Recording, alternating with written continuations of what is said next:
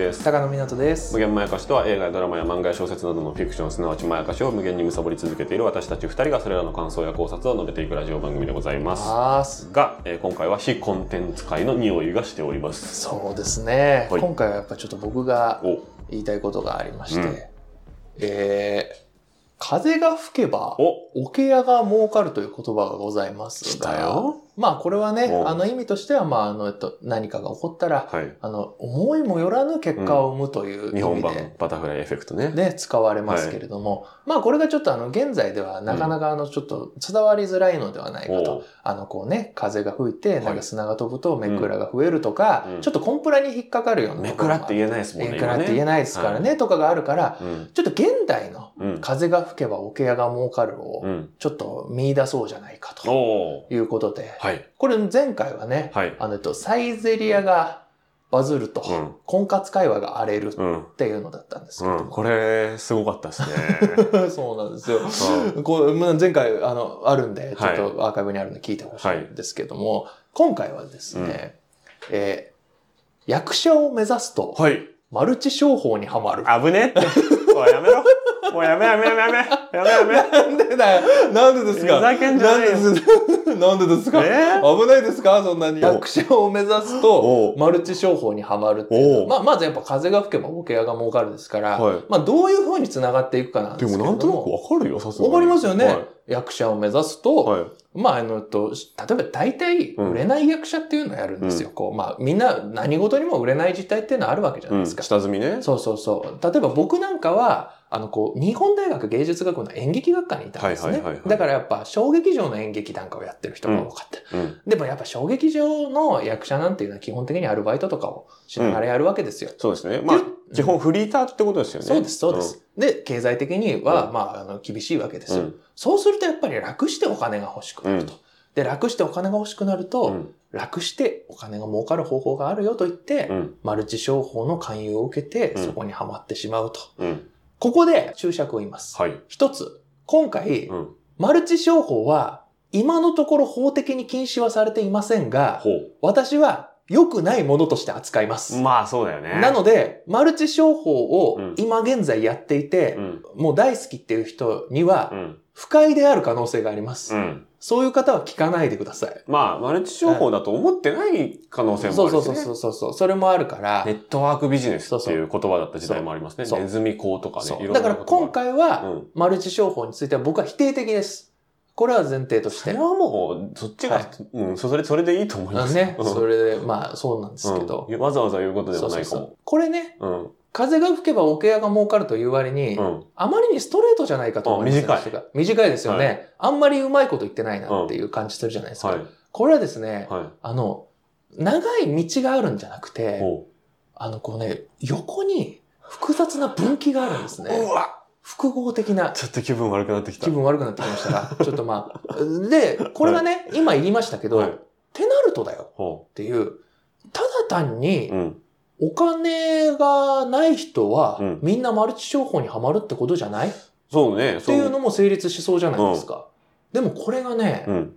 あの、僕が知ってる限り、うん。僕そんなんだよ、大学のかつての同期とか後輩とかで、はいあの、卒業後にう、ん。ものすごい数もマルチ商法にはまってたんですよ。人数？そう、人数。で、しかも怖いのが、一人がきっかけで、うん。そのコミュニティがなったんじゃなくて、うん。どうも、最低3つのうん。別々のマルチ商法に、うん。あの、ハマっているから、バラバラ同時多発で。バラバラの同時多発でハマっていると。それ何年頃から何年頃の話とか聞いてもいいんですか？これは、えっと、大体ね、4、5年くらい前かな。はあ最近だな。だからあの僕が卒業してから、はい。まあ大体3年とか4年くらい経ってっていう感じえなんですよ。で、はいはいはい。これね、あの、どういううん心理なんだろうと思ったんですよ。うん僕はマルチ商法って聞いて、うんどういうイメージありますか？やっぱりうんその物はいいんだけどうんみたいなああ、そういう印象ですよね。実際に物は良くてうんただ結構高くて、はいはいはい。で、それを、こう、ロットで買わなきゃいけなくて、はいはい家が段ボールだらけみたいな。はいはいはいはいはい。あとは、うんじゃあ、なんでそれにハマるんだと思います？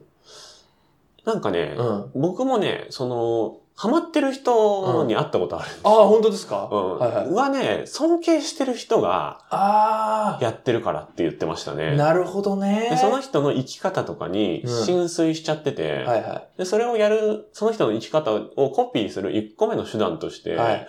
やってるみたいな人が多かったかな。なるほどね。何人かしか知らないけど、僕は。うんうんうん僕も、うん。あの、あれにうん。ハマる心理って何なんだろうと思ったんはいですよ。はいはいはい。で、そして、うん。僕のかつての同期とか先輩とかの中で、どう考えてもハマるんだろうって思ってた人とかうんがハマってたり、最初は拒否してたのに、半年以上の勧誘を受けてどっぷりハマったっていう人とかもいて、すごいな。というところには、単なる金儲けっていうこと以上の意味があるんじゃないかと思ったんですよ。僕もね、それすごい思ってました、見てて。で、それうをん、正体を探れないかと思って、うん。あの、なんか被害者の会じゃないけど、はいはいはい。ハマってる人がいれば、はいその周りには、10人以上の勧誘された人がいると思はいはいってるんですよ。はいはいはいはいだから、もう、大学の同期とか後輩に当たると、うんもうかなりの確率で、あ、私、何々さんうん勧誘されました。うん。まあ、そういう噂が広まるよね。そうそうそう。っていう人をはい、親しい人捕まえて、はい。え、どんなこと言われたの？うん。え、どんなものなの？うん。っていうのうんを聞いて回ったんですよ。そそう、聞いて回って、はい。一体なぜマルチ商法にはまってしまうのかっていうのを、で、もう一個分かったのは、はどうも、物の儲かるそうなところは。あんまり関係なさそう。ああ、お金は、そんなに関係ない。そう、えーどう考えてもおかしいのとかって、んなんか、僕が一番なんだそれって思ったのは、あの、その、実際に、もうどうにも断れなくて、はいあの、1ヶ月だけやったって後輩がいたんですよ うん、で、どんなものなのって言って、うんまず、クーポンを買わされましたって言って。おいのクーポンっつって、ほうそのクーポンは、いろんなお店で使えるクーポンなんですよ。ほうほうクーポンを、その10%引きとか300円引きみたいな。クーポンカタログみたいなのもらうんですよ。うんうん。それが3000円で買えるんですよ。はで、3000円のところ、5000円で買うと、クーポンカタログを他人に売る権利がもらえるんです、みたいな。クーポンを売るって何みたいうな。ん。割引を売るって何みたいな。例えば、物がいいって話したじゃないですか。うんそれってなんかこう、よく聞くのはなんかこう、例えば掃除機とかうん、浄水器とかうんみたいなのよく聞くけど、クーポンっていう実体のないものをうん売るんだみたいなところで、なんかそれに疑問って抱かないのかなって思ったりした。うん。で、マルチ商法ってうん分かってない人の可能性の話してましたよね。はい。あの、やってる人。自覚がない。自覚がない可能性。それも、どうやらう、んそうとも言えなさそう。なんでかっていうと、うんその、あの、1ヶ月ずっとね、あの、入っちゃった後輩が、辞めるとうん。言って、で、自分をしつこく勧誘してきた先輩に、はい。どうしても最後に言い返したくて、もあの、これマルチですよねって言い返したんですよよ。しよしよし。そしたらう、ん。マルチだよ。お、何が悪いの？っおて言って、でも自覚症状あるらしいんですよ。あで、これの他にあ。も、うん悲劇的な話で聞いたのは、はい。その一人どっぷりつまっちゃった人を、その家族うがん総出うでん泣きながら説得したっていう話を聞いて、弟くんがね、うんその人のうん、たまった人の弟が、お兄ちゃんさ、家族とマルチどっちが大事なんだよって言ったら、うんマルチって言ってうん断言して、もうそれでもう関係がうん。切れてしまったみたいな。うんこれうは、ん。どうもやっぱ金儲けだけではここまではならないだろうと。いや、そうですね。そしてもう一つ、騙されてるだけでもなさそうだぞって思いませんか、じゃあこれをどんどん分解して、掘っていったところ、うん一つの大きな可能性に気づいたのが、はい。文化祭乗りという言葉なんです。うわー、きちーこれはね、こういうことが中で行われてるんですよ。まず、そのマルチ商法の仕組みを大体ざっくり説明すると、はいまずは親分がいて、はいそこに3人くらい子分がいます。はい。で、その3人くらいの子分は、うんそれぞれまた5人くらいの子分を持っています。はで、この5人くらいの子分がまた10人くらいの昆布を持っていまあ。す。昆布。昆布を持っている。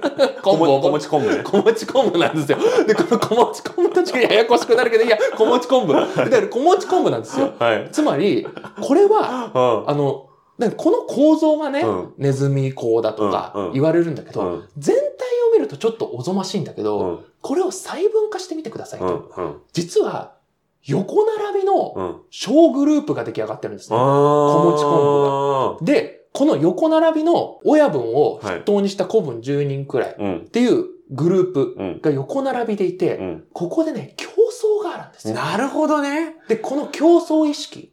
面白いな、それ。で、それを、はい。要は、この親分を筆頭にして、うん。みんなで、あの、売り上げ上げような、おーっていう、この連帯感。クラスだ、クラス。クラスでしょ？クラスだし、で、しかもこのみんなでうん競争するって感じとか、はいはい何かを頑張るっていう感覚が、これ文化祭乗りなんですよ。失われた青春だ。その通り。で、あの、僕の言ってた日本大学の芸術学部の人っていうのたちのは、あの、えっと日芸ロスっていう言葉があるくらい、ほ学生時代が楽しすぎるっていうう。、なるほどね。あの話があるんですよ。僕はそこに馴染めなくてずっと暗黒時代だったんですけど、まあそれは置いておいてそれ、はまた別の話。置いて別の話なんですけど、はあまりにもやっぱ学生時代が楽しくって、はで、社会に出て、あ。うんあの楽しさを味わえないって思うのが、うん。ちょうど社会に出て多分3年くらいいやに、そういう誘いが来るんですよ。ーで、、また友達から友達へって言って、また友達と再会するわけですよ。うん、かつての大学時代の友達と。大学時代の友達と再会して、うんそしてもう一度あの頃と同じことができるっていう、すごいな。ここにハマってるんだという。面白い。いや、これは素晴らしいですね。いや、で、ここ、多分これがうん。問題の本質なんだと。うん。ここからね、うん。抜け出すってできんのと思ったの。うん、できないんじゃないですか？で、しかもやっぱそこにいる方が幸せなんじゃないとすらも思う。うん、そうだと思っていうくらい、う。うん。僕の中ではもう、マルチにハマった人がいたら、そうか。終わり。元気でね。なっちゃうんだけど、うでもさ、やっぱり、まあ、ただね、その、ハマらないでい方法はある気がする。そのなんかこう、え、入っちゃっても？いや、入っちゃわない。やっぱり入っちゃわない方法ね。ちょっと申し訳ないけども、うん入った人はもうそこにいてくれ。うん。いていいようん。って思う。うん。けど、入る前に、うん。あ、やばいなって思ったり、うん。そもそもそれに興味を抱かないっていう方法ははい。あると思うんですよ。はいはいはい。まあ、もうそれは、うん。孤独うとん。不安、うん。これからできるだけうん。逃げる。うん。まあそうですね。うん、もうこれはいろんなことに言えるかもしれないけど、ね。につけ込んでくるんだよな。そうそう、そこにつけ込んでくるんですよ。うん。だから意外と経済的不安っていうのは、うん。実はそこまで、まあ大事なんだけど、うん。本質じゃない。うん。お金が手に入ったらう、ん。それで解決するかといったらどうもそうではない。うん。やっぱりその文化祭の利なうんだと。ん。だから文化祭の利を味わい続けることって思ってんだけど、うんそれってどうなの僕はそもそもね、うん文化祭乗りが当時から好きじゃなかったので、う ん俺もわかるよわかるんだよこれは良かったなって思ったけど、うん味わいに行こうかなとかね、思っちゃうね、そうやって聞くとね。そうなんだよな。だから味わえると思うと、うんだからあとね、これね、多分ね、オンラインサロンとかにはまるのも近いんですよ。オンラインサロンの話今度しますよ。今度しましょう。なんか意外と、はいあとね、アルバイトとかうんも、実はそれに近い気もしてて、わかるわ。なんかこう、大学時代とかも思ってたんだけど、どう考えてもそれブラックじゃんみたいなバイトに、いうん。やでもみんなで頑張ってるから、うん。私が抜けたらダメだから、っうん。て言って、うん。全然抜けられない人とかいたりするけど、うん。そこの本質って、うん。文化祭乗り、うん。みんなでうん。協力してうん。困難を乗り越えよううん。っていう状態って、うん。結構人間にとって楽しいんだなっていう。そう、麻薬ですね。そう麻薬の一種ですよね、うんこれ。で、それは、その店舗ごとの競争であったりとうか、ん。その、いや、もっと雇えばいいんじゃないのとか、うんもっと時給上げないとおかしくないみたいうんなことを、まあ、上の人が押さえつけてるわけですよね。そうそうそうそうそう。だからね、そこの高揚感とかうん文化祭的な楽しさっていうのは、やはり幻覚なのではないかっていう、うん。誰かが得をするために作られたイリュージョンなのではないか。いや、ほんとまさにそうなんですよ。見せられている文化祭の夢なのではないか。で、その夢をあなたが見て働いていることによって、うん本当に得している誰かがいる構造うん。な場合、そこにいることはあんまり良くないけどねっていうのは、あれだな、僕が前に夢はドラッグだっていう話と同じだと思うんだけど、そうですね。純粋な夢なんてほとんどこの世になくて、うん。誰かが得するために作られたフィクションとしての夢うん。に本気でコミットしてる場合、それは損してる可能性の方が高いんだけどなっていうことをもうその状態の人に言っても通じないんですよね。そうなんですよ。だから、これについてなんですけど、うんあの、やっぱ二ベクトルあると思はいってて、はいはいはい。夢を見るな、うん。一人で頑張れっていうのと、うん。健全な、うん。あの、文化祭を探す。うん、そうね。で、僕は、こんなこと言ってるけど、うん。やってることだいぶ文化祭に近いんですよ、僕まあ、の仕もの。づくりって結構そうっすよね。そうですよね。うんやっぱ物づくりしてる人はわかると思うんですけど、うんやっぱチームで作るし、うんで、その成果が必ず出るものだし、うんで、その成果を見て、あ、よかったねって言い合えるっていうところも含めて、かなり文化祭に近くて、僕はそれがあるから、かろうじて行かなくて済んでるのかなって思うんですけど、うんでも、ものづくり以外とかで、うんなんか健全な文化祭ってあんのかなと思って。うん。うんまあ確かにね。うんだから文化祭っていうものがさ、うんそうなってくると教育的に良くないんじゃないかって俺思ってるんだよね。こと言うなぁあの、正確に言ううと、ん。文化祭っていうものうは、ん。本来はうん。文化を、うん。あの、その共有するものだったはずじああ、ゃん。そうだね。それが、多分、祭の方、うん。祭りの方うんが、こう、肥大化していって、そうだね。もうだから祭り？うん。祭りの怖さなんじゃないか。祭りの怖さはね、でもね、やっぱ晴れとけっていう概念があるけど、はいやっぱり普段のガス抜きをして、うんそのトランスを、えーやって、その団体に、うんあの、埋没する、あの、偏在意識状態っていうのは言うんですけど、その自分が自分でなくなる感覚を味わうことによって日常もまた刺激的になるっていう作用が、まあ祭りにはあるんですけど、やっぱ文化祭の謎なところって、うん。この日に向けて頑張ろうという、うん。その特に意味のないゴールがある。なるほどね。で、それが結果的には別に社会においても、何の価値ももたらしてないけど、自分たちと自分たちの保護者うん。にだけ価値があるものを、うんなんか、すごいことのようにしていて、いや、わかるわかる。で、そんなものっうんて社会に出た時に、ほぼないんですよね。そう、だからまあ、あの、簡単な言葉で言うと自己満足そうそうそうそうだしそ、うそう。その、本当に自分のためにやってる。なんか、うん意外とやっぱ本当他者の存在がすごい希薄というか。そう。だから、なんだろうな、文化祭って、まあ、建前上は、その仕事の、まあ、キッザニアみたいなうん。バージョン、うん。その、キッザニアの高校生バージョンみたいなうん。感じだと思われてるかもしれないけど、いや、仕事の実態とあまりにも違うなって俺、年々やっぱ思うようになってて、なるほどね。だって仕事って終わんないじゃないですか。終わんない終わんない。仕事って40年、50年終わんないけうんど、なぜか、なんかその日にやったら終わりみたいなところがある時点で、うん結構嘘だよなって思うし、そうですね。社会に便益を与えてないし、うんその全体になんか需要があるものに対して目的を達成してるわけじゃなくて、そこに需要を作って、そこに人に来てもらうっていううん変な順番で行われてるビジネスなので、結構ね、いびつなもので、もしかしたらこれ、100年後とかにはなくなってるものとかかもなって思う。その伝統的な祭りはなくならないと思うけど、文化祭っていう謎のイベントは、形を変えるかなくなるかっていうのは全然あり得ると思うんだ確かよな。にな。だからそれで言うと、そのマルチの人の勧誘のなんかこう上トークって、うんうんなんかこう、あなたのためにみたいなこと言うけど、あでも、なんかそこってちょっと仕事の感じと違うというか、うんうんなんか味方に引き込とするんですよね、うんうん。あの人たちって。ーそのうん。うん商品を売るっていうのは、俺は、それは仕事だと思うんですよ。仮にいいものがあったら、そのいいものの、その、ものを返するじゃないですか。でも、ものを返してうん、目の前の人を引き込もうとする。うん。それは、だいぶなんかこう、自分本位なコミュニケーションだなって思うんですよね。うん。そのあの、うん。そのマルチ商法やってる人たちは、うん。なんかビジネスっぽいはい顔をするんだけどでも、ただ単にあれはなんか、従業員を増やしてる？うん。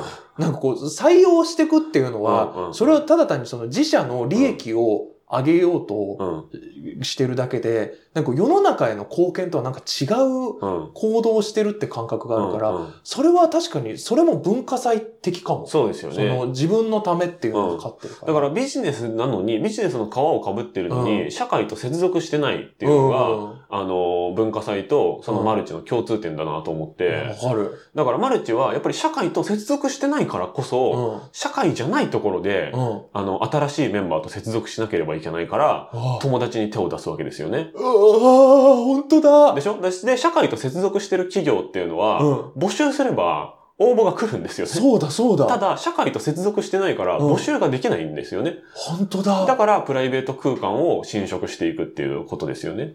で、それで食い尽くしたら、うん。まず友達になるところから始めるんですよね。。新しい友達を作らなければいけないので。いや、そうなんだよ。俺も、あの、居酒屋でう、ん。一回なんかこう、あの、話しかけられて、はいはいはいはい。ハンターハンターの話をしてたら、ハンターハンター俺も好きなんですよっていうところから入って。普通に仲良くなれると思ったらマルチの人で、危ない。でもよくよく考えると、うん。ビジネスの話で仲良くなることから始まることって少ないんですよね。うん。まずビジネスの話ありきなはずなのに、うん。あの人たちって必ず友達になるところから始めようとするんだけいやいたわ、そういうやつ何人か。そういうことなんだ。だから、うん。あの、仕事しろってこと？そうです。結論。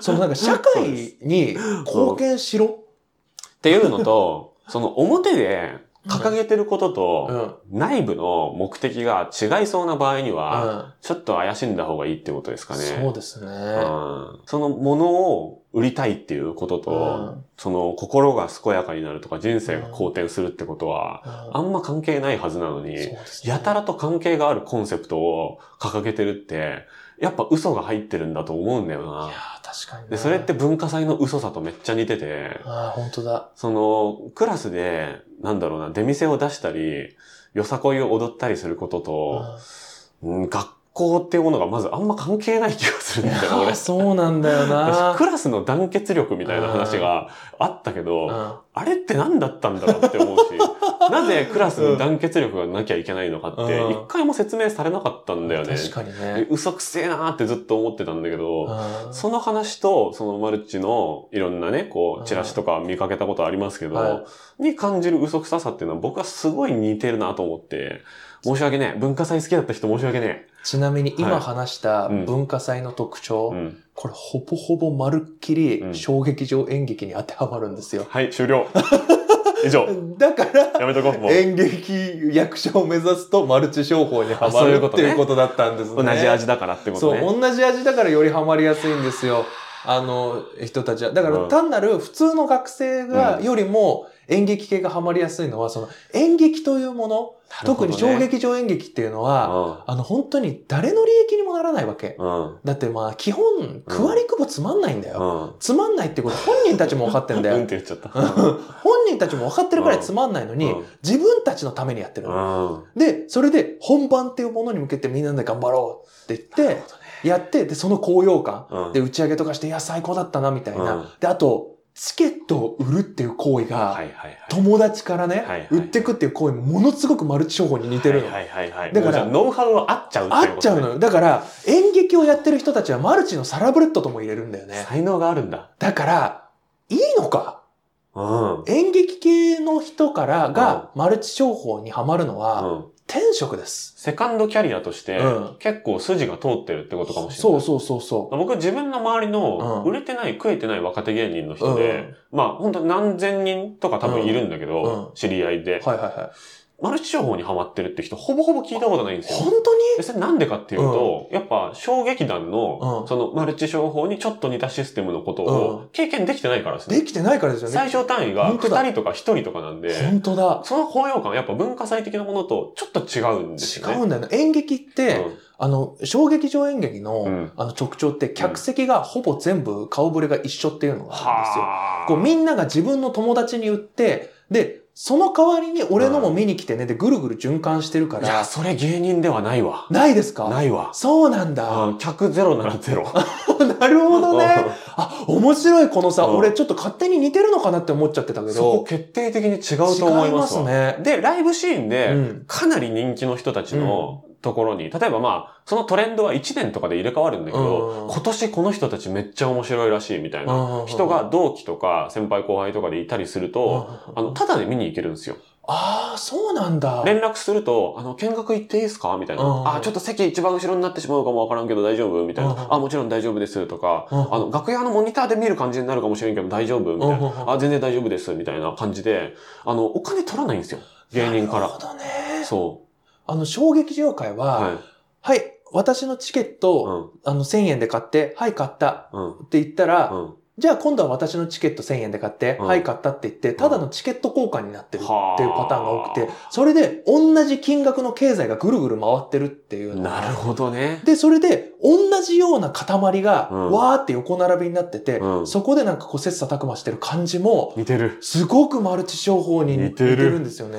全然違うわ、芸人と。だからやっぱりう、ん。演劇にハマった人は、うん。マルチ行ってもいいかもしれない。うん、まあ、その人に迷惑かけないで、うん。そう。その界隈で楽しく生きるんだったら、いいかもしれないですよね。でも、そうじゃない人たちうは、ん、あの、そういう素養がうん、ない人たちは、あの、例えばお金が儲かるよとうか、ん、そういう言葉にうん、誘われず、うん、誘惑に打ち勝ち、うん。仕事をしよはい、そうです。社会と接続しているう。そうですね。仕事を信用しましょう。そうですね。で、看板と中身の目的が違うものを疑いましょう。そうですね。だという感じかな。だから基本的にあの友達を巻き込まなきゃいけないようなことはちょっと疑ってもいいかも。まあね友達とやる仕事は、利益が出なくてもいい仕事ですね。いいこと言うあ、それは絶対そう。いいこと言う友達と会社を起こしてもいいけど、そのダベってるだけで別にいいや、みたいな、うぐらいのものか、絶対に、まあ、絶対に儲かるを条件に入れると危ないんだよん。な。いや、もうなんか、だって俺らあの1ミリも利益考えないで始めましたもんね。あ、そうです、そうです。そういう、うんだから、どっちにしろやるんだよな、こいつとなら、みたいなう。んどっちにしろこいつとめっちゃ一緒にいるんだよな、みたいな。うん趣味の延長みたいなことを友達と仕事にするべきうんだなっていうのは本当にあると思う。なるほどね。でもそうじゃない場合は、ちょっと疑わしいっていうことで、どうでしょうか。はい、いや、素晴らしいと思う。というわけで、社会への継承でもあるしね。そうですね。というわけで、役者を目指すとマルチにはまるという、風が吹けば桶屋が儲かるでした。言い過ぎなんじゃないかなって気もするけどな。